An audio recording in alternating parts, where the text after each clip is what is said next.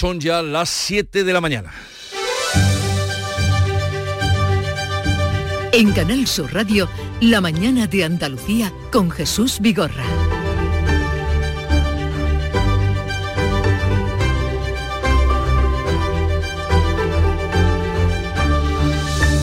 Buenos días queridos oyentes, estamos en tiempo de vísperas del mayor puente del año y millones de españoles se disponen a disfrutarlo. El sector prevé una ocupación del 65% en Andalucía que puede superarse con las reservas de última hora. En el caso de apartamentos, viviendas turísticas, la ocupación puede llegar al 80%, aunque en ciudades como Sevilla y Málaga se va a rozar el 95%. Andalucía destaca en la búsqueda de alojamientos entre los turistas españoles y figura en séptimo lugar en las búsquedas internacionales, como ha explicado a Canal Sur Radio Javier Rodríguez, responsable para Andalucía Booking. Andalucía es eh, pues la región más buscada por los viajeros españoles, encabezando una lista, pues luego siguen Madrid, Cataluña y Canarias. Hoy abre sus pistas la estación de esquí de Sierra Nevada. La DGT ha preparado desde este mediodía un dispositivo especial para velar por los 8 millones de desplazamientos previstos por carreteras. Desde este martes, los alumnos andaluces no podrán usar el teléfono móvil en los centros escolares, ni siquiera en el recreo. La Junta ha enviado este lunes la instrucción que señala que solo podrán usarlos con fines didácticos y debidamente justificados, como ha explicado a Canal Sur Radio el secretario general de Desarrollo Educativo, Javier Fernández Franco. Se puede utilizar única y exclusivamente en los procesos de enseñanza y aprendizaje cuando así lo determine los docentes desde el punto de vista pedagógico y lo justifiquen con una actividad didáctica y metodológica. Esto puede ser algo verdaderamente revolucionario porque eh, se, ayer salía un informe que daba cuenta de cómo el 70% de los adolescentes de entre 10 y 15 años tienen móvil en España. Ya en lo político, este lunes se han cumplido cinco años desde que caducó el mandato del Consejo General del Poder Judicial. Desde Bruselas, el comisario de Justicia mete presión para renovarlo, renovarlo y a continuación habla también de modificar el sistema de elección de los vocales. La Comisión va a insistir en la necesidad de, primero y como prioridad, la renovación del Consejo y después comenzar de inmediato el proceso para reformar la ley en línea con la legislación europea. Son palabras del comisario de Justicia Europeo Didi Reinders. Y el Partido Popular se muestra dispuesto a renovarlo en paralelo a la reforma del sistema de elección de los vocales. Pedro Sánchez ha dicho que llamará a Feijó para acordar la renovación a la vez que acusa al Partido Popular de politizar la justicia para bloquear el órgano de gobierno de los jueces. No hay caso más paradigmático de lawfare y de politización de la justicia en España que este secuestro en el que tiene sumido el Partido Popular al Poder Judicial. Y esta mañana, a partir de las ocho y media, viviremos este programa, nuestro programa, desde la Fundación Cajasol en la Plaza de San Francisco de Sevilla, donde se va a inaugurar uno de los belenes de mayor extensión de mayor tamaño también de las figuras, porque son de tamaño natural, y también de los más visitados de Andalucía. Quiere esto decir que desde la calle, cerca de nuestros oyentes, hoy vamos a inaugurar la campaña de Navidad en Canal Sur Radio. Y eso en un día que se presenta nublado, con lluvias débiles generalizadas, más probables e intensas en la mitad occidental. Temperaturas mínimas sin cambios y máximas en descenso. Los termómetros oscilarán entre los 13 grados de Córdoba y los 18 que se van a alcanzar en, en Almería, en Cádiz y en Málaga. Los vientos soplarán de componente este y serán flojos en el interior. Pero vamos a conocer con más detalle y precisión cómo viene el día en cada una de las provincias. Salud Botaro, ¿cómo viene por Cádiz? El día está nublado, tenemos 11 grados de temperatura y llegaremos a los 17 de máxima. ¿Cómo amanece en campo de Gibraltar, Ángeles Carreras? Pues aquí de momento intervalos, aunque se espera lluvia para esta tarde. 13 grados a esta hora, se espera una máxima de 18. Temperatura en Jerez, Pablo Cosano. Ahora mismo el termómetro marca 10, se espera una máxima de 17 y el cielo está semicubierto. Hay niebla sobre todo en la sierra, precaución. Pues ya saben, atención, en Huelva, Sonia Vela. Cielos muy nubosos, se esperan lluvias débiles por la tarde, la máxima de hoy 17 en Ayamonte, a esta hora tenemos 8 en la capital. ¿Cómo amanece Córdoba, Mar Vallecillo? Pues con 8 grados y cielos cubiertos, la máxima prevista es de 13. En Sevilla, Antonio Catoni. Tenemos 9 grados, esperamos una máxima de 14 y esperamos también, pero en el sentido de tenemos esperanza de que siga cayendo el agua, vamos a tener precipitaciones también hoy. Y en Málaga, una de las ciudades más visitadas o que espera más visitas, María Ibáñez. Pues esperamos, dicen, precipitaciones débiles en la provincia. Ahora mismo tenemos nubes, 12 grados en la capital y alcanzaremos una máxima de 18. ¿Qué se espera en Jaén, Alfonso Miranda? Pues atención a la niebla que ocupa esta hora de la mañana de norte a sur y de este a oeste en toda la provincia de Jaén. Mañana de Rebequita, 4 grados. En Granada, en Carra Maldonado. Pues tenemos ahora 6 grados, llegaremos a 16, hay brumas y nubes y las previsiones apuntan lluvias a esta, esta tarde. Vamos a concluir en Almería. ¿Cómo viene el día, Elizabeth Ortega? Muy buenos días, cielos nubosos, probabilidad de lluvias débiles esta noche, nieve por encima de los 2.000 metros y tenemos ahora una temperatura de 13 grados en la ciudad y la máxima de 18 grados.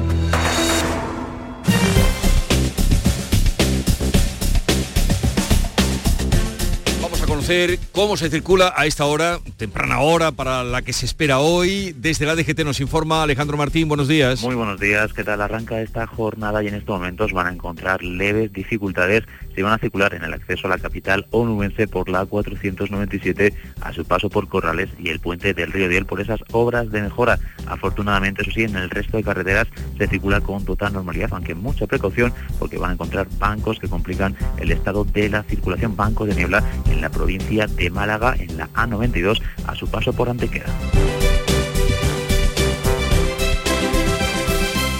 Son las 7 y 7 minutos de la mañana. Codo a codo, nos enfrentamos a desafíos. Cara a cara. Y mano a mano, los superamos. Juntos, inseparables, imparables.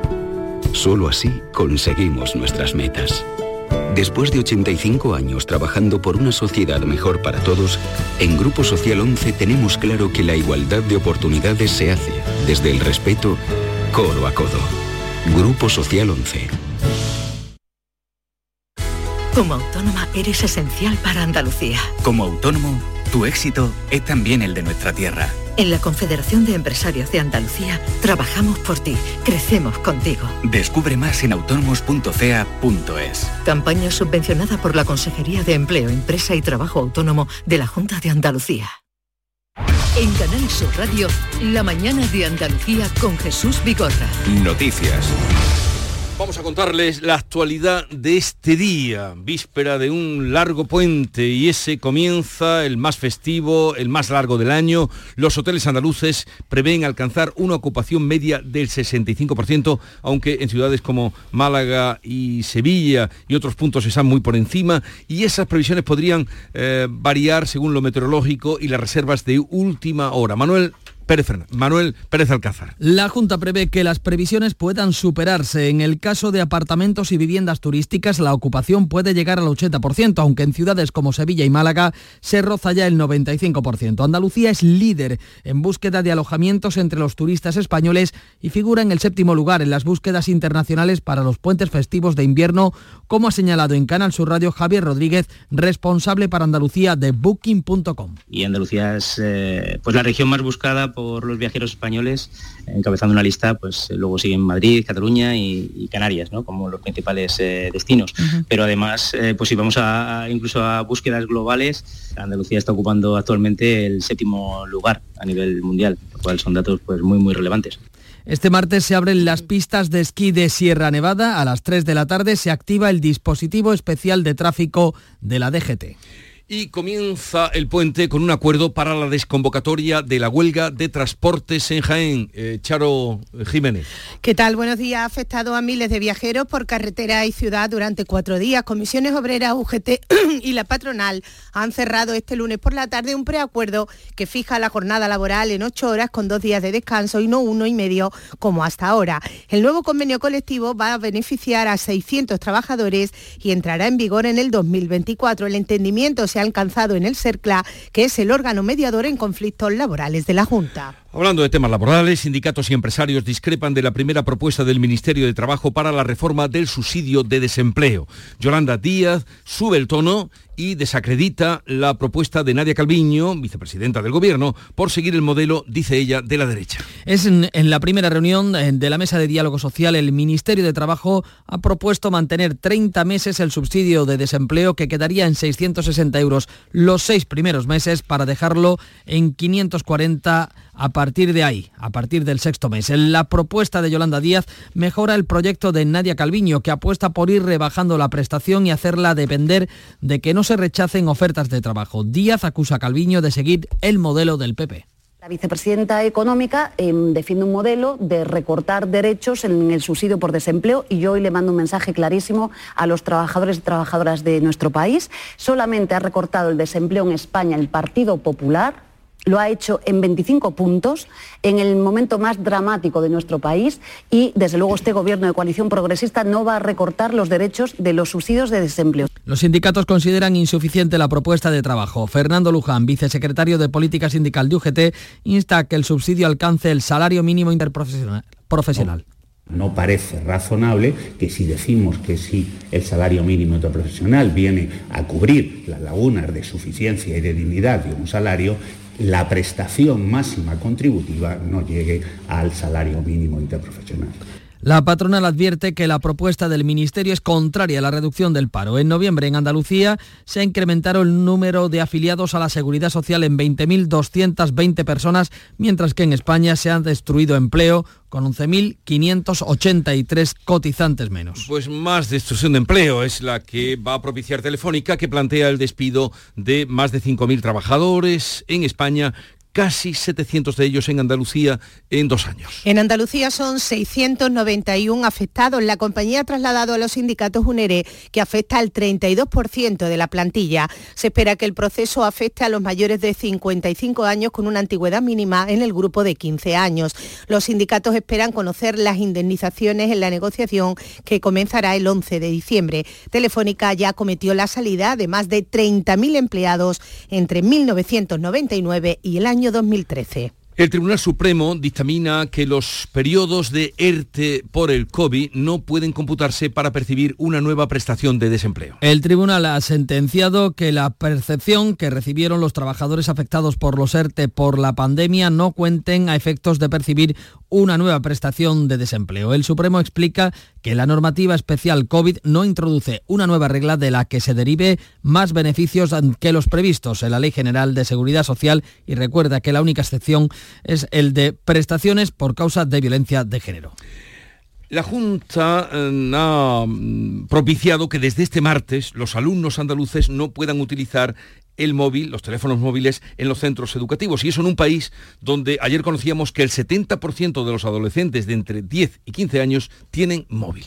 Se limita el uso durante toda la jornada escolar, incluso en los recreos. El secretario general de Desarrollo Educativo, Javier Fernández Franco, ha explicado aquí en Canal Sur Radio que solo podrán utilizarse con fines didácticos y debidamente justificados. El móvil se puede utilizar única y exclusivamente en las aulas en los procesos de enseñanza y aprendizaje cuando mm. así lo determine mm. los docentes desde el punto de vista pedagógico y lo justifiquen como una necesidad, como una actividad didáctica y metodológica. La instrucción remitida por la Junta a los centros educativos prevé la retirada del dispositivo si el alumno está causando molestia. Una vez apagado, el dispositivo quedará custodiado en el despacho de la dirección hasta que lo recojan los representantes legales del afectado. Nuevas medidas frente a la sequía que a pesar de las últimas aguas. El Consejo de Gobierno aprueba hoy un plan de medidas urgentes contra la escasez de agua. Medidas para hacer frente al agravamiento de las condiciones del sector agrario por la sequía. El presidente Juanma Moreno adelantó en el debate de la comunidad que se van a instalar conexiones con las estaciones de tratamiento de agua potable en los puertos andaluces para poder traer barcos cargados con hasta 100.000 metros cúbicos de agua. El Consejo de Gobierno también va a abordar el anteproyecto de ley de turismo que pretende conectar turismo, cultura y deporte para impulsar el impacto económico en el sector y la proyección de la marca Andalucía. El Consejo de Ministros va a aprobar hoy la ley que obliga a la presencia del 40% de las mujeres en direcciones y consejos de administración de las empresas. La ley de representación paritaria fija el mismo porcentaje en candidaturas electorales y órganos como el Tribunal Constitucional. El Gobierno también nombrará al exministro de Cultura Miguel Iceta como embajador de España ante la UNESCO. Va a sustituir a José Manuel Rodríguez Uribes. El comisario europeo de Justicia presiona para acelerar la renovación del Consejo General del Poder Judicial en nuestro país. Pedro Sánchez llamará a Feijó para renovarlo a la vez que acusa al Partido Popular de politizar la justicia por este bloqueo. Tras resolverse la investidura, el comisario Reinders urge a la renovación del Poder Judicial primero y a continuación a modificar el modelo de elección de los vocales que reclama el PP y el sector judicial. La Comisión va a insistir en la necesidad de, primero y como prioridad, la renovación del Consejo y después comenzar de inmediato el proceso para reformar la ley en línea con la legislación europea. El presidente del gobierno no ha detallado cuándo contactará con Feijó ni qué propuesta le hará, aunque fuentes socialistas aclaran que no pasa por rebajar las mayorías para renovar el Poder Judicial. En la SER, Pedro Sánchez ha salido al paso de las críticas por los acuerdos de investidura con los independentistas que incluyen el lawfare, una supuesta persecución por parte de la justicia española. Me parece que no hay caso más paradigmático de lawfare y de politización de la justicia en España que este secuestro en el que tiene sumido el Partido Popular al Poder Judicial. El PP mantiene su posición sobre la reforma del Poder Judicial, aunque se muestra dispuesto a renovarlo en paralelo a la reforma del modelo de elección de los vocales. El portavoz nacional Borja Semper acusa a Pedro Sánchez de pretender mantener el actual sistema para controlar el Consejo. Porque la vocación del señor Sánchez es perpetuar el modelo actual en el cual los políticos tenemos capacidad para influir sobre la composición del Consejo General del Poder Judicial. Y nuestro modelo es otro. Si cabe, es un modelo reforzado después de todas las troperías que estamos viendo a lo largo de las últimas semanas. La Asociación Jueces y Juezas para la Democracia ha vuelto a pedir la dimisión del presidente y los vocales del Consejo General del Poder Judicial para forzar la renovación del órgano que este lunes ha cumplido cinco años con el mandato caducado.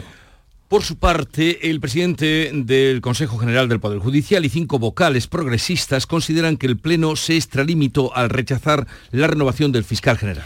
Vicente Aguilarte y los consejeros propuestos por el Partido Socialista han firmado un voto particular en el que señalan que el órgano solo debió examinar si García Ortiz cumplía los requisitos legales para el cargo. Muestran su rechazo al informe en el que el Poder Judicial, por primera vez en democracia, no avaló a Álvaro García Ortiz como fiscal general del Estado después de que el Tribunal Supremo le acusara de incurrir en desviación de poder por ascender a dedo a su antecesora y ministra de Justicia, Dolores Delgado. Y sobre la ley de amnistía que lo ocupa todo y levanta gran polémica, la Comisión Europea ha dicho que va a mantener la vigilancia sobre esta ley hasta que se apruebe. El ministro de Justicia y el comisario europeo han coincidido en que el diálogo es fluido. Félix Bolaños ha reiterado que la comisión no está preocupada, pero Reinders ha advertido que va a mantener la vigilancia hasta que la ley esté aprobada. Pedro Sánchez también en su entrevista de ayer anunciaba un segundo observador internacional para la negociación con Esquerra Republicana de Cataluña como el que ya está mediando entre PSOE y Junts. Pedro Sánchez justifica las conversaciones entre el PSOE y los independentistas y recuerda que José María Aznar recogió, negoció con ETA como gobierno en Suiza cuando la banda terrorista seguía matando. Asegura que su propósito es que en el futuro Esquerra y Junts se sienten en la misma mesa con el PSOE. El expresidente de la Junta el socialista José Rodríguez de la Borbolla, acusa a su partido de haber cambiado de alma. Borbolla ha dicho en estos micrófonos que la intervención de un verificador internacional pone en cuestión al gobierno de Pedro Sánchez. Esto no es un conflicto internacional, esto es una política puesta en marcha internamente desde un gobierno que debía de representar a todos los españoles y que se pone al servicio de la opinión de un tercero. En el Día de la Bandera de Andalucía, el presidente de la Junta ha llamado a la unidad de todos los andaluces frente a las cesiones a otros territorios que ponen en riesgo la igualdad y la solidaridad. Como aquel 4 de diciembre histórico, Andalucía vuelve a exigirnos que hablemos con una sola voz, la suya, la única que importa. Que seamos ejemplo de unidad y que esa voz firme y rotunda defienda nuestros derechos con todas sus consecuencias. Que las legítimas ideas de cada cual no sean nunca un obstáculo para ello. Queremos tender puente, no levantar muro. Mañana es el Día de la Constitución. Pero Vox no asistirá a los actos institucionales de este día y ha anunciado que rompe relaciones con el Partido Popular, aunque, eso sí, se mantiene en los gobiernos autonómicos donde gobiernan juntos. El partido de Abascal justifica su ruptura con el PP por el reparto con PSOE y Sumar que les ha dejado fuera de las comisiones en el Congreso de los Diputados. El acuerdo en la Cámara Baja resulta inadmisible para Vox, que considera que el líder de los populares se ha rendido ante Pedro Sánchez. El PP garantiza la estabilidad en los lugares en los que gobierna. Detenidos dos agentes del Centro Nacional de Inteligencia por filtrar a Estados Unidos información reservada a cambio de dinero. Los hechos también podrían ser constitutivos de una versión agravada del delito de revelación de secretos, como es la traición por espionaje para una potencia extranjera. El delito está castigado con entre 6 y 12 años de cárcel. El caso ha provocado una crisis con Washington, aunque el gobierno de Sánchez ha intentado que no trascienda. La ministra de Defensa, Margarita Robles, confirma que la detención se produjo hace hace dos meses y que uno de los investigados se encuentra en prisión preventiva. Hay un procedimiento judicial, es un procedimiento judicial de unos hechos que fue el propio Centro Nacional de Inteligencia el que los denunció, es secreto y por tanto no puedo decir nada más. La revelación de secretos a una potencia extranjera está penado con entre 6 y 12 años. Y antes de ir a la revista de prensa, dos apuntes de internacional. Israel insta a los gazatíes a concentrarse aún más en el sur, en un tercio de la franja, mientras el ejército hebreo sigue extendiendo su ofensiva en objetivos civiles y militares. Este lunes ha bombardeado dos escuelas en las que han muerto 50 personas. Eh, entre tanto, España, Reino Unido y Gibraltar han reanudado este lunes las conversaciones para el futuro del tratado tras el Brexit ha sido en una reunión en Málaga que anticipa novedades y nuevas reuniones en los próximos días. Son las 7.21 minutos de la mañana, enseguida estamos con la revista de prensa. La mañana de Andalucía. En este país tienes derecho a expresar libremente lo que piensas y lo que opinas. ¿Y sabes por qué? Porque lo dice nuestra Constitución. Feliz 45 aniversario. Sorteo de la Constitución. Loterías y apuestas del Estado. Loterías te recuerda que juegues con responsabilidad y solo si eres mayor de edad.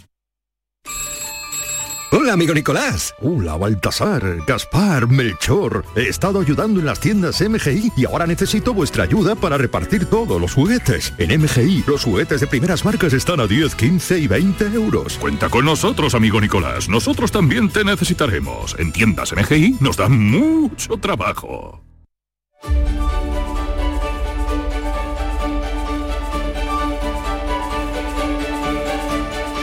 Un segundo verificador para las negociaciones del PSOE con los independentistas catalanes, en este caso Esquerra, el Consejo General del Poder Judicial, sus cinco años ya cumplidos y el 45 aniversario de la Constitución son algunos de los asuntos de los que hoy se ocupa la prensa que despliega por aquí Paco Ramón.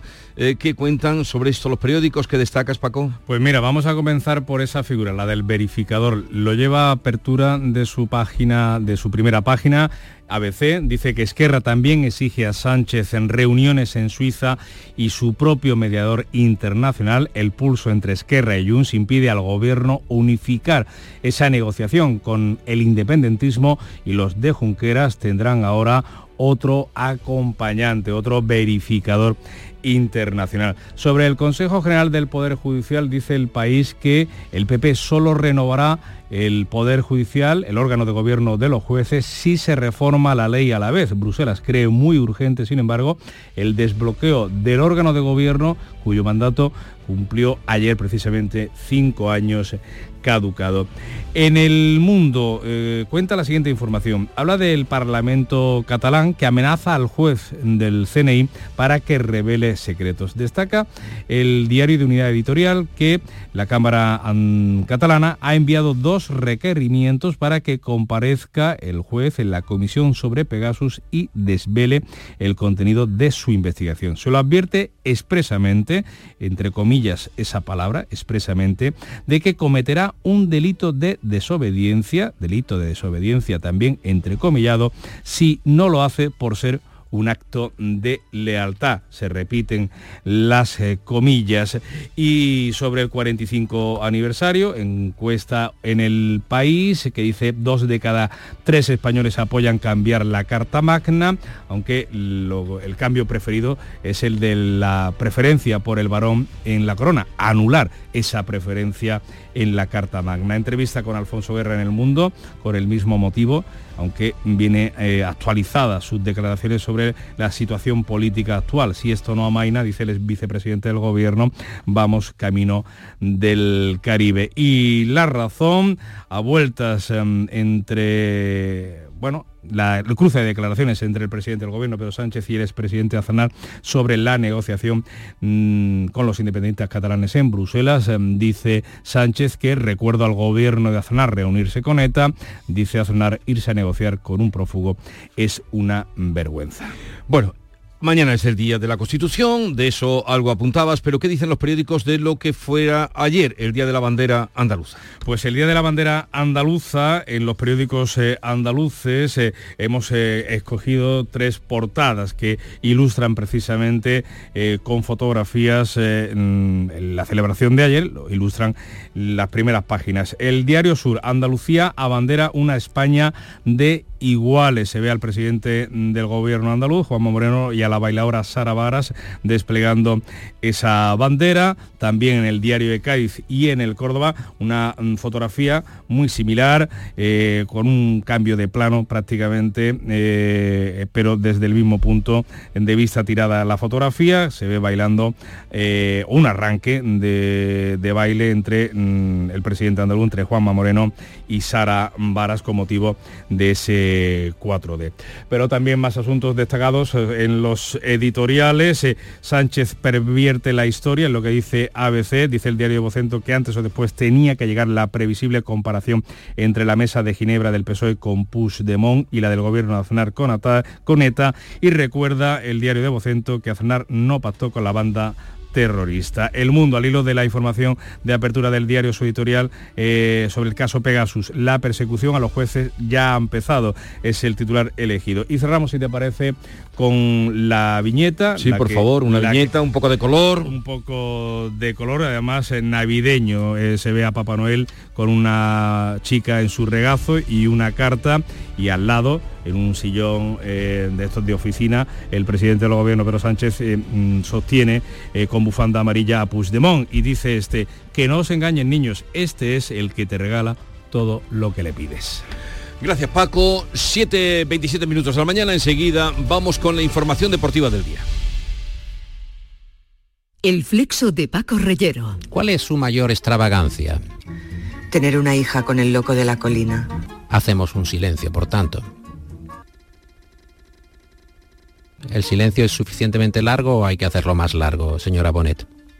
Nunca será como él los hacía. El flexo los lunes a la una de la madrugada en Canal Sur Radio. Contigo somos más Canal Sur Radio. Contigo somos más Andalucía.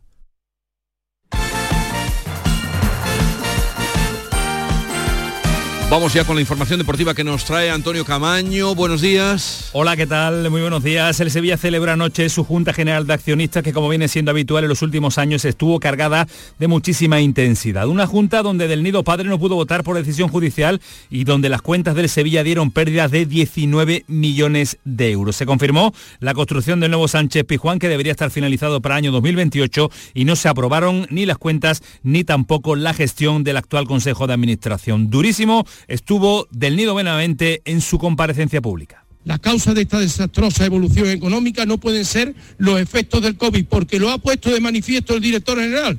El volumen de ingresos en las tres últimas temporadas son los más grandes de la historia. Tenemos una plantilla veterana, más de la mitad con más de 32 años de edad. Tenemos escasos jugadores con proyección económica. O empezamos a cortar la estructura de gasto de la entidad causa de disolución de la sociedad o ampliación de capital.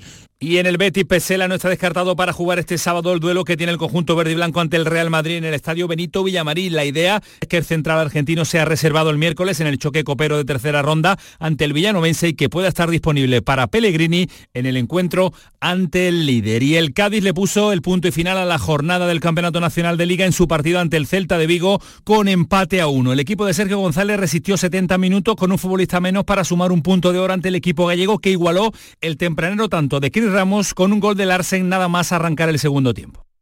En el programa del Yuyo le sacamos punta a la actualidad. Se ha hecho viral en las últimas horas el vídeo de una señora que salta en paracaídas y no se le abre. Vaya que si lo hacemos. A mí el paracaidismo como que no, porque aparte de miedoso yo soy olvidadizo y como dijimos el otro día, si te olvidabas la mochila en el colegio, el paracaidismo no es para ti. El programa del Yuyo, de lunes a viernes a las 3 de la tarde. Contigo somos más Canal Sur Radio. Contigo somos más Andalucía.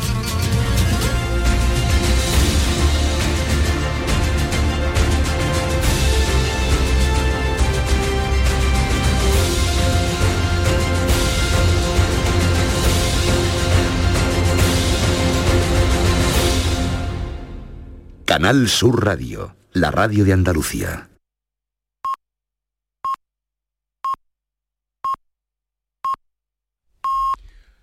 Andalucía son ya las siete y media de la mañana. En Canal Sur Radio, La mañana de Andalucía con Jesús Vigorra.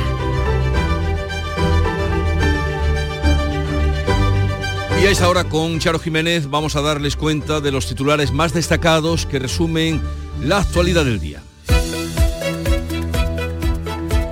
Víspera del más largo puente y los hoteles que confían en lograr una ocupación media aquí en Andalucía del 65% durante los próximos días. Son datos de la Consejería de Turismo que están condicionados por las previsiones meteorológicas y las reservas de última hora. La estación de Sierra Nevada abre hoy sus pistas con apenas dos kilómetros esquiables en la zona de Borreguiles. A partir de hoy queda prohibido el uso de los móviles en los colegios andaluces. Los alumnos no podrán usar sus terminales durante la jornada escolar, incluidos los recreos y las actividades extraescolares. Hay una excepción por circunstancias personales que deberán acreditar los padres. Además, el Consejo de Gobierno tiene previsto aprobar hoy nuevas medidas contra la sequía. Telefónica plantea el despido de hasta 5.000 trabajadores en España, 700 en Andalucía en los próximos dos años. El ERE afecta al 32% de la plantilla. La compañía justifica la decisión por causas organizativas tras la finalización del despliegue de la fibra óptica, el cierre del cobre y la automatización de procesos. En lo que va de siglo, Telefónica ha eliminado más de 40.000 empleos en nuestro país. Bruselas insiste en que tiene dudas sobre la ley de amnistía, pero va a esperar hasta su aprobación. Además, el comisario europeo de Justicia, Didier Reynen, insta al Gobierno y al Partido Popular a renovar ya el Poder Judicial. Sánchez dice que llamará a Feijó para desbloquear la situación y el PP se abre a negociar en paralelo la renovación y una reforma del sistema de elección de los jueces. Un juzgado investiga a dos espías del CNI por pasar información reservada a Estados Unidos. Los funcionarios fueron detenidos y están siendo investigados por revelación de secretos a cambio de dinero. El caso ha provocado una crisis diplomática con Washington, aunque el gobierno de Pedro Sánchez ha intentado que no trascienda. Y vamos a recordar la previsión del tiempo para hoy que mucha gente está esperando. Pues sí, el día se presenta nublado con lluvias débiles generalizadas, más probables e intensas en la mitad occidental. Las temperaturas mínimas sin cambio y las máximas en descenso. Los termómetros oscilarán entre los 13 grados de Córdoba y los 18 de Málaga, Cádiz y Almería. Los vientos soplarán de componente este, flojos en el interior. 7.32 minutos de la mañana. En un momento vamos a las claves económicas del día. Te ayudamos a darle la vuelta a tus ahorros. Descubre lo que puedes conseguir con la cuenta 360 de Cajamar. Y no le des más vueltas. Consulta la información de requisitos y vinculaciones de la cuenta 360 en tu oficina más cercana o en gcc.es barra cuenta 360. Cajamar. Distintos desde siempre. En este país tienes el derecho a disfrutar de un entorno sano y el deber de protegerlo frente al cambio climático. ¿Y sabes por qué? Porque lo dice nuestra Constitución. Feliz 45 aniversario. Sorteo de la Constitución. Loterías y apuestas del Estado. Loterías te recuerda que juegues con responsabilidad y solo si eres mayor de edad. Las claves económicas con Paco Bocero. Paco, buenos días. Buenos días, Jesús. ¿Qué tal? Bien, bien. Bien. A ver, repasemos la actualidad y luego claves económicas que tenemos para hoy. Muy bien, pues mira, comenzamos por expansión y información empresarial, en la que se refiere Amazon y Google exigen un menor precio a la eléctrica. Y es que las Big Tech, las grandes empresas eh, tecnológicas, están negociando a absolutamente, iba a decir tacar de perro, pero prácticamente sí, para exprimir precio y lograr suculentos acuerdos de suministro de luz a largo plazo en la pugna que tienen a nivel mundial. Nos vamos a cinco días y vemos también que Endesa va a acelerar la venta de su cartera renovable para cerrarla este año. La eléctrica espera elegir socio para embolsarse unos mil millones y apuntará su crecimiento en renovables. Seguimos también hablando de empresa, en este caso de un hombre relacionado hace tiempo a Endesa porque fue su presidente Borja de Prado, que dimite como presidente de Mediaset España. Y por otra parte también apunta invertir que Sánchez intenta tranquilizar al IBEX con reuniones discretas con empresarios. Y finalmente nos vamos al economista al que se refiere y que titula Díaz endurecerá la ayuda de paro a los mayores de 52 años. Y es que su equipo presentó ayer ante las agentes sociales un borrador que incluye un mayor control de las ayudas para los beneficiarios mayores de esa edad. Y vámonos con las claves. Venga, te escuchamos. Pues mira, vamos a comenzar con el INE, que hoy ofrece información importante, en primer lugar, sobre los precios de la vivienda y las estadísticas correspondiente al tercer trimestre, que se encuentran en niveles de 2010, y en un momento de desaceleración de la demanda por los tipos de interés y la escasez de obra nueva. En relación a la vivienda, oye, pero en otro plano, el INE va a dar a conocer los últimos datos de ejecución hipotecaria, también correspondiente al tercer trimestre, oye, y se van reduciendo afortunadamente. De hecho, en el segundo trimestre ya bajaron un 16% y según los datos avanzados de varios portales inmobiliarios siguieron cayendo entre julio y septiembre. Y finalmente cambiamos de registro en estadística porque eh, va a publicar también el índice de producción nacional de octubre, industrial de octubre, perdón, después de que en septiembre este índice muy importante cediera un 4,1 por la caída de la energía y de los bienes de consumo duradero. Muy bien, ¿y qué más nos puedes contar hoy? Pues mira, ya que hemos hablado de industria, vamos ahora por los servicios, ya que Standard Poor's Global publica el PMI español de noviembre. Por cierto, esta gente de rating, eh, Standard Poor's, que es rating es calificación financiera, ha revisado al alza la previsión de crecimiento de España para este año, pero sobre todo lo que importa es el dato del próximo, porque lo eleva hasta el 1,8%, que está por encima del consenso actual que ha ido bajando en las últimas semanas, que sitúan al crecimiento de la economía española en 1,6% a más largo plazo, también los datos son interesantes, Standard Poor's deja la estimación de 2025 en el 2% y la de 2026 en el 2,1%. Y se apunta a la previsión absolutamente generalizada de que tanto la Reserva Federal como el Banco Central Europeo podrían comenzar a bajar los tipos de interés a partir de junio del año próximo de forma gradual. Y un detalle, el Euribor diario en las dos sesiones que llevamos de este mes eh, se consolida por debajo del 4%, lo cual es una buena señal. Y dicen que seguirá bajando, ¿no? En efecto, en eso estamos, en eso estamos. Por eso estoy diciendo que es una buena señal. Este, año, este mes, con toda probabilidad, no va a superar el 4%. Oye, ¿alguna cita de interés para hoy? Pues mira, ya que hablamos de tipos, tenemos la última subasta de letras del Tesoro a, 2, a 6 y 12 meses del año, con tipos previos, los tipos que se registraron en la última, del 3,74 y 3,63. La inflación en la OCDE, el Bitcoin, oye, que algún día volveremos a echarle un vistacillo a cómo que ha superado los 42 mil dólares y ha vuelto a sus mejores registros en año y medio, ¿eh? año y medio. Oye, y acabando en nuestra tierra una buena cita. Se presenta el sexto barómetro del clima de negocio de Málaga, que presentará las cifras de inversión extranjera en la ciudad. Siempre interesante. Desde luego que sí. Y tú que lo contarás a los oyentes. Eh, Paco, que tengas un buen día, víspera Igualmente. de puentes y todas esas cosas. Pero bueno, no, nosotros, nosotros sabes que estamos en puentes, estamos en todos sitios. ¿no? Para que no falte la información. Un, un ciudadano bien informado es un ciudadano tranquilo, Paco. Y más tranquilo. y más tranquilo y más un poco tranquilo. Es hoy tranquilo, en efecto, depende de cómo lo mires. Muy Hasta- bien. hasta luego, Hasta Paco. mañana. Adiós. Hasta luego. Montepío, ¿en qué podemos ayudarle? Me acaban de sancionar y creo que tendré que realizar el curso de recuperación de puntos. No se preocupe, lo tiene cubierto. Nos encargaremos de todo. Compañía con más de un siglo de experiencia. Visite montepíoconductores.com. Montepío, lo tiene cubierto. ¡Más leña! ¡Más leña! ¡Más leña! Si quieres más leña, prueba las nuevas pipas leñeras de Pipas Reyes. Las mejores pipas de Reyes, pero más leñeras. Nuevas pipas leñeras de Reyes. Descúbrelas ya en tu punto de venta habitual. Vamos con otras noticias de Andalucía. Desconvocada la huelga del transporte de viajeros en la provincia de Jaén, que estaba teniendo una gran incidencia, pero hubo un acuerdo de última hora, ¿no, Alfonso Miranda? Efectivamente, anoche se llegaba a ese consenso con el que se pone punto y final a cuatro días de huelga. Los trabajadores han conseguido los dos días de descanso a la semana que pedían, que a esta hora solamente tenían uno y medio. Javier Lacarra, delegado sindical de la UGT.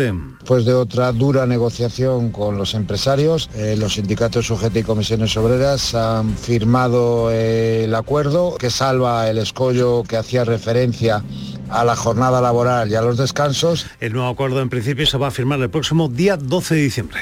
En Granada, Torras Papel plantea prorrogar otro año más el ERTE para sus 300 trabajadores en Motril, en Carra Maldonado. La empresa ha citado a los trabajadores para exponerles que la falta de pedidos obliga de nuevo a aplicar este expediente de regulación temporal de empleo que durante este año ha mantenido a la plantilla durante 150 días en el paro. Los trabajadores subrayan que han perdido el 20% de sus ingresos. Después del puente comenzarán las negociaciones para, los detalles del ERTE. Recordar que Torras Papel en la actualidad es propiedad de varios grupos de inversión y que junto a la planta de Motril dispone de otras cuatro más en España. El Supremo sentencia en firme la demolición de 129 apartamentos turísticos en Roquetas de Mar por licencia nula. Elizabeth Ortega. Fue la Junta de Andalucía la que dio comienzo a este pleito al recurrir la negativa del Pleno del Ayuntamiento Roquetero a revisar de oficio los permisos municipales. Se trata de la urbanización Balcón del Golf. La condición previa que pone el Tribunal Supremo es que el Ayuntamiento evalúe el valor de las obras y lo haga constar en el presupuesto municipal como garantía para las indemnizaciones que en su día puedan corresponder a terceros de buena fe. Estamos esperando declaraciones del municipio en el transcurso de la mañana.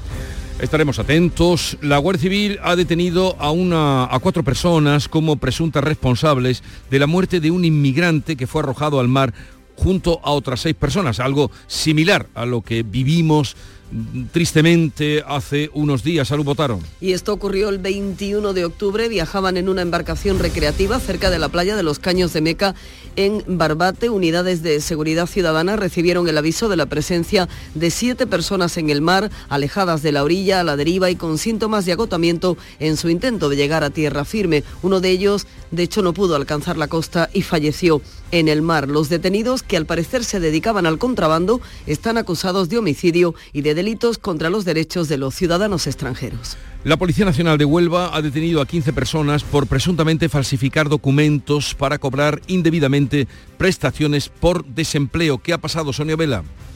Los detenidos son todos ciudadanos comunitarios. Nos habla de este fraude Rafael Colmenero, portavoz de la Policía Nacional en Huelva. Se tiene conocimiento de que es una práctica generalizada el retorno a sus países de origen sin comunicar la salida para continuar así percibiendo las prestaciones. De manera que pudieran ser muchos los trabajadores europeos que sin residir en España estén recibiendo este tipo de ingresos. En el marco de esta operación policial que continúa abierta, además de las 15 detenciones, hay otras dos personas investigadas. En Sevilla ha sido denunciado un hombre que superaba la tasa de alcohol permitida. A los agentes no les sorprendió porque el individuo conducía con un cubata además en la mano, o sea, exhibicionismo. Antonio Catón. Sí, sí, sí. Bueno, esto ha sucedido en Castilleja de la Cuesta, y en la calle Real, que es una vía principal ¿no? de, Castilleja. ¿no? Pues, eh, estaban allí los agentes, los agentes de la Policía Local de Castilleja, estaban patrullando y vieron que pasaba delante de ellos un vehículo de alta gama eh, y el conductor llevaba fuera de la ventanilla la mano que estaba sujetando un vaso de cristal. Claro, le dieron el alto, comprobaron que iba consumiendo lo que estaba bebiendo, era un, era un cubata, le realizaron el control de alcoholemia que dio positivo eh, bueno, pues la sanción que le han impuesto de 500 euros y cuatro puntos de traídos del carnet y además al copiloto pues lo han denunciado por tráfico de hachís porque han descubierto que dentro llevaba una bolsa con varios cogollos de, fin, de esta planta. Este miércoles eh, parte desde Córdoba un vuelo charter a Praga. Las 180 personas del paquete turístico de cuatro noches en la capital checa se agotaron en verano, nada más ponerse a la venta, Mar Vallecillo. Pues de momento los destinos serán de la Unión Europea, ya que el aeropuerto cordobés aún carece de control de pasaporte. Según el delegado de Mapa Tours en Andalucía, el tour operador que impulsó la iniciativa de los charter a Praga, Esteban Gómez, el aeropuerto de Córdoba no solo tiene capacidad de generar emisión de turistas cordobeses, sino también procedentes de otros países europeos. Porque está muy bonito esto de, volar a, Praga. Nosotros somos un tour operador, eh, emisor, pero como cordobés muy, muy ilusionado y con muchas ganas que también sea un aeropuerto receptivo donde lleguen pasajeros de, de, de, otra- de otros países. Mapa Que Tours. sería lo interesante también para la ciudad. Mapa Tours trabaja ya en próximos destinos para los puentes de Semana Santa, verano y diciembre de 2024. Eh, será una manera de darle vida al aeropuerto de Córdoba. Y les recuerdo que a partir de las ocho y media de la mañana, este programa que ustedes escuchan, La Mañana de Andalucía, lo realizaremos, lo viviremos desde la Fundación Cajasol con motivo de la inauguración de un monumental Belén que se va a inaugurar precisamente esta mañana. Mm, por decirles algo, adelantarles algo, pues son con figuras a tamaño natural, como de personas. Ya les contaremos de dónde han salido.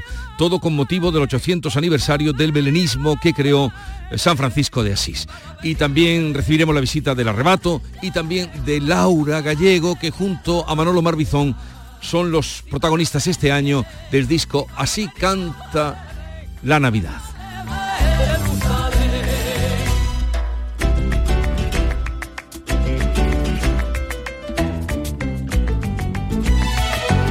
Llegamos así a las 7.45 minutos de la mañana, 8 menos cuarto, es ahora el tiempo de la información local. Atentos. En la mañana de Andalucía de Canal Sur Radio, las noticias de Sevilla con Antonio Catoni. Buenos días. La lluvia de la última semana han dejado en los pantanos que abastecen a Sevilla y a su área metropolitana agua para un mes de consumo, 15 hectómetros cúbicos. Y hoy vamos a seguir con lluvias. Esperamos precipitaciones débiles por la tarde y temperaturas sin cambios. Una máxima de 17 grados en Lebrija, 16 en Morón, 14 en Écija y Sevilla, donde ahora tenemos 9 grados. El paro ha bajado en Sevilla en casi 3.000 personas en noviembre. Se ha batido el récord de afiliación a la seguridad social con casi 8.600 trabajadores. Los sindicatos apuntan como responsable a la reforma, la reforma laboral y los empresarios señalan al sector servicios porque se han adelantado las compras de Navidad. De hecho, ya estamos inmersos en esa campaña de Navidad. Hoy se inaugura el Belén Monumental de Cajasol, abre sus puertas la exposición de dulces de convento en el Alcázar, pero también hoy se pone el primer tubo de la portada de la feria de abril. Vamos con el tráfico. A esta hora que se nota que hay muchos que están de puente. Tenemos 3 kilómetros de retenciones en el acceso a Sevilla por la A49, en el puente del Centenario un kilómetro en sentido Huelva, también un kilómetro en el puente del Patrocinio. Tráfico intenso en el interior de la ciudad, en el acceso por el Alamillo, por eh, la avenida de Juan Pablo II y la avenida de Andalucía, también en la Ronda Urbana Norte, en ambos sentidos a la altura de San Lázaro. Recuerden que hoy reabre un carril por cada sentido en la avenida de San Francisco Javier, afectada por las obras del tranvía, aunque no para todo el mundo, solo para residentes, TUSAM y taxis. Enseguida desarrollamos estos y otros asuntos con la realización de Pedro Luis Moreno.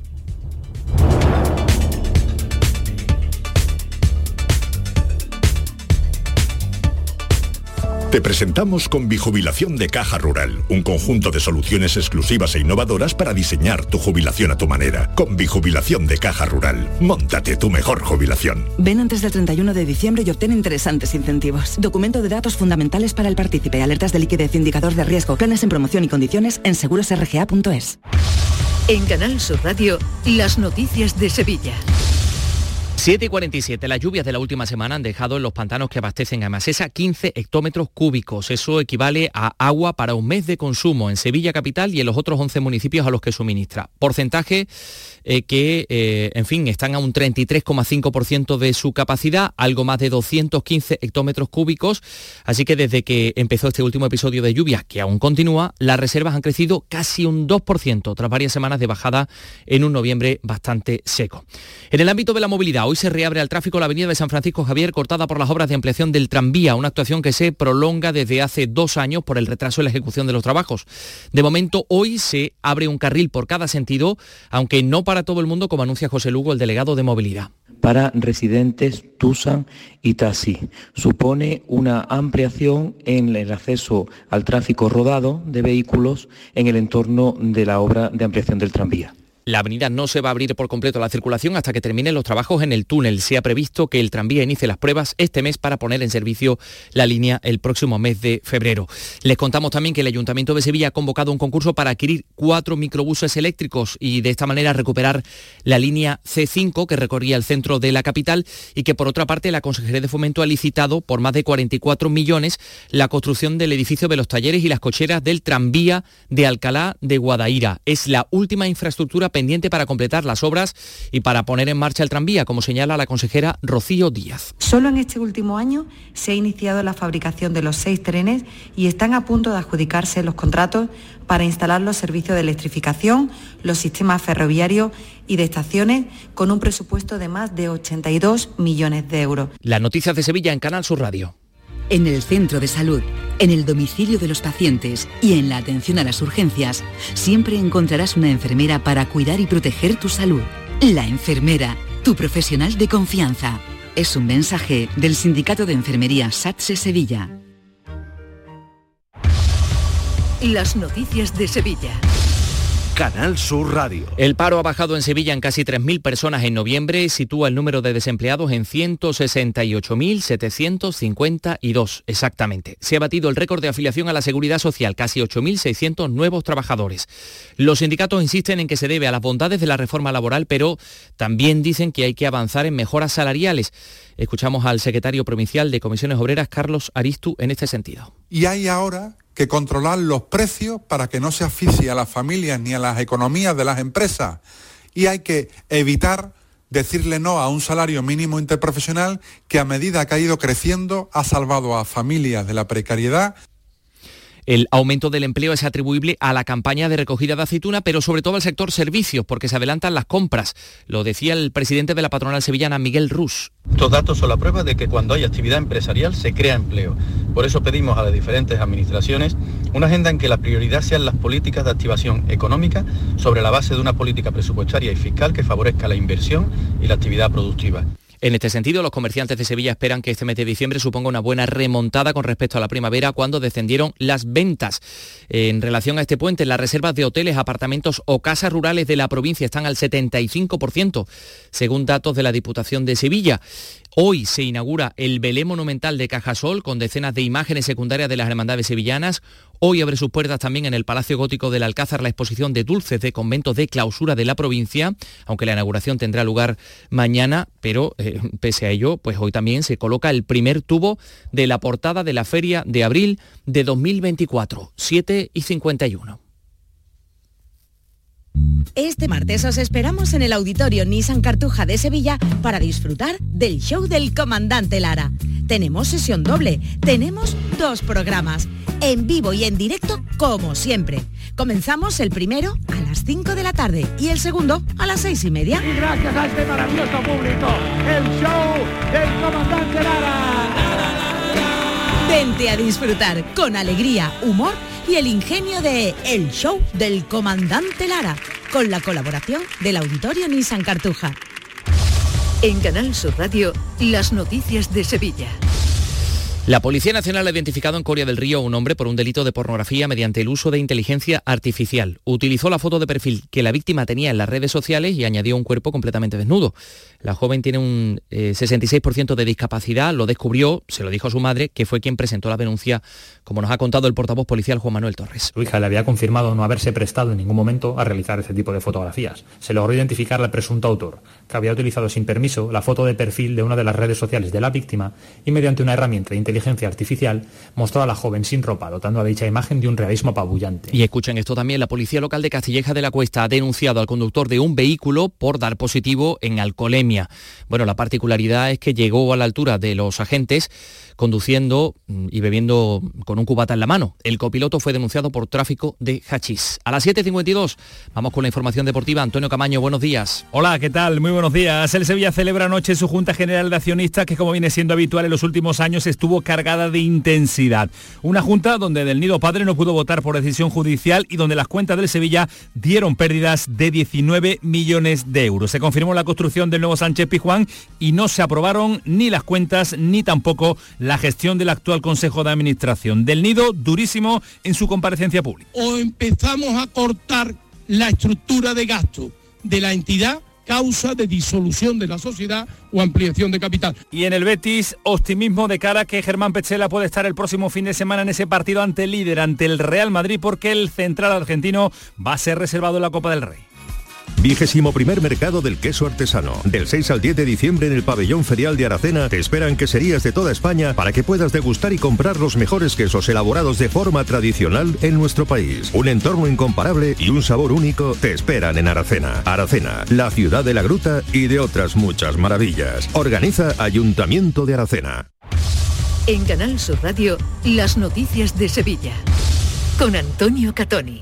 El alcalde de Sevilla, José Luis Sanz, interviene hoy en el acto de homenaje infantil a la Constitución Española, en el que participan varios colegios de la capital. Se va a celebrar en la Plaza de San Francisco. Les contamos también que el Centro de Transfusión Sanguínea de Sevilla reitera su llamada a la donación en esta semana de puente. Se puede donar en el centro, que está en la avenida de Monelsurot, en el Hospital Virgen Macarena, pero también va, va a haber unidades móviles hoy en Olivares, El Saucejo, Alcalá de Guadaira y en Casariche. La portavoz del Centro de Transfusión, Dora Díaz, insiste en que hay que donar porque en el puente los tratamientos continúan. Es tan necesario donar como siempre, incluso aún más, porque los enfermos no se van a marchar de vacaciones, en cambio muchísimos donantes sí que lo, lo, harán. Los enfermos van a necesitar siempre las transfusiones como cualquier día del año. Y Zarzuela, mañana en el Cartuja Center, Gigantes y Cabezudos, la compañía sevillana de Zarzuela dentro de la programación del Teatro Lope de Vega. Tenemos 9 grados en Sevilla Capital y atención a posibles nieblas matinales.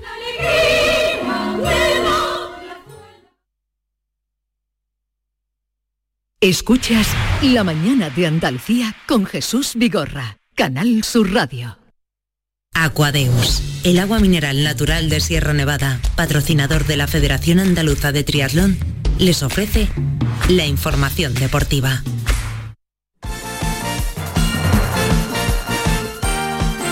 8 menos 5 de la mañana, el Cádiz con su empate cierra una jornada deportiva de la que nos da cuenta Antonio Camaño. Buenos días. Hola, ¿qué tal? Buenos días. El Cádiz cerró anoche la jornada liga en su partido ante el Celta en Vigo con un empate a un gol. El equipo de Sergio González resistió 70 minutos con un futbolista menos para sumar un punto de oro ante el equipo gallego, que igualó el tempranero tanto de Cris Ramos con un gol del Arsen, nada más arrancar el segundo tiempo. Javi Lacabe. Empate muy sufrido el que rescató el Cádiz contra el Celta de Vigo anoche en Balaídos en un partido totalmente marcado por la expulsión, cuando los amarillos ganaban 0 a 1 de Víctor Chus en una jugada bastante dudosa y que decretó Gil Manzano. Se había adelantado el Cádiz por mediación de Cris Ramos, gran centro de Alejo que remataba espectacularmente el delantero gaditano poniendo el 0-1 en la segunda parte, cuando mejor aguantaba en defensa el conjunto de Sergio González con 10, llegaba el empate de Stras Larsen, pero a partir de ahí sufrió mucho, pero muy pocas ocasiones del Celta y el Cádiz, que después de 11 jornadas sin ganar,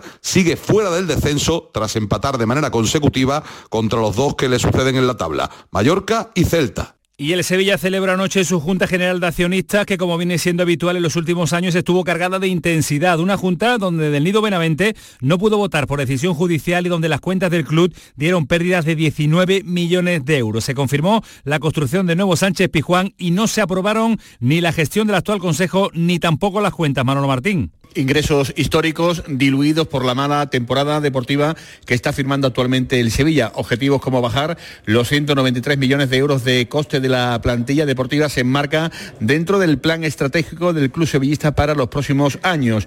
Los fondos propios ascienden a 12 millones de euros, siendo esta una de las principales críticas recibidas por los accionistas. No quedaron aprobadas las cuentas de la temporada 2022 por segundo año consecutivo con el 53% de votos negativos es decir, los representados por José María del Nido Benavente y otros puntos del orden del día. Los 3, 4 y 5 primeros tampoco fueron aprobados en la Junta de anoche. Del Nido Benavente no consiguió el asalto a la presidencia tal y como pretendía, no le dejaron votar eh, como estaba previsto, fue el gran animador de la Junta sin que su objetivo final se consumara finalmente. El otro del Nido, Carrasco, su hijo, presentó el anteproyecto del nuevo estadio Ramón Sánchez Pijuán, un recinto con capacidad para 55.000 espectadores las obras empezarían el 1 de julio del año 2026 y el coste tendría aproximadamente unos 300 millones de euros. Y en el Betis, Germán Petzela no está descartado para jugar este sábado el duelo que el Real Madrid disputará en el Estadio Benito Villamarín ante el conjunto verde y blanco. La idea es que el central argentino sea reservado el miércoles en el choque copero de la tercera ronda ante el villanovense y que pueda estar disponible para el partido del liguero en casa después de tener que pedir el cambio en Almería por molestias en el músculo esquiotibial. Se espera que el central argentino esté a disposición de Pellegrini para enfrentarse al líder. Y ojo también y muy pendiente a Draguisa Gudel, el central serbio del Córdoba, que sufrió el domingo un desvanecimiento en el encuentro de la primera federación que enfrentaba a su equipo a la Unión Deportiva Melilla en el estadio Álvarez Claro. Llevará un plan específico de entrenamiento, informó el conjunto andaluz los servicios médicos han podido confirmar que el jugador sufrió un desvanecimiento en el encuentro disputado en Melilla, que se encuentra bien físicamente y en el que también se quiere agradecer la colaboración y el respeto de todos, así como las infinitas muestras de cariño hacia el futbolista. Y dos nuevos lesionados en el Almería. Alejandro Pozo y Gonzalo Melero se marcharon lesionados del terreno de juego en el partido ante el Betis. De hecho, ambos jugadores han recaído de sendas lesiones. Tampoco es una novedad porque llevan tratándose durante toda la temporada. Dos piezas claves para el conjunto almeriense, aunque de momento no están teniendo suerte con las lesiones. El Almería es uno de los equipos más afectados por las lesiones. De momento, Luis Suárez estará de baja durante bastante tiempo. Mientras tanto, Garitano parece haber encontrado su 9 con Leo Batistao, aunque le está costando de momento hacer goles. Aquadeus, ahora más cerca de ti, procedente del manantial Sierra Nevada. Un agua excepcional en sabor, de mineralización débil que nace en tu región. Aquadeus Sierra Nevada es ideal para hidratar a toda la y no olvides tirar tu botella al contenedor amarillo. Aquadeus, fuente de vida, ahora también en Andalucía. Canal Sur Radio.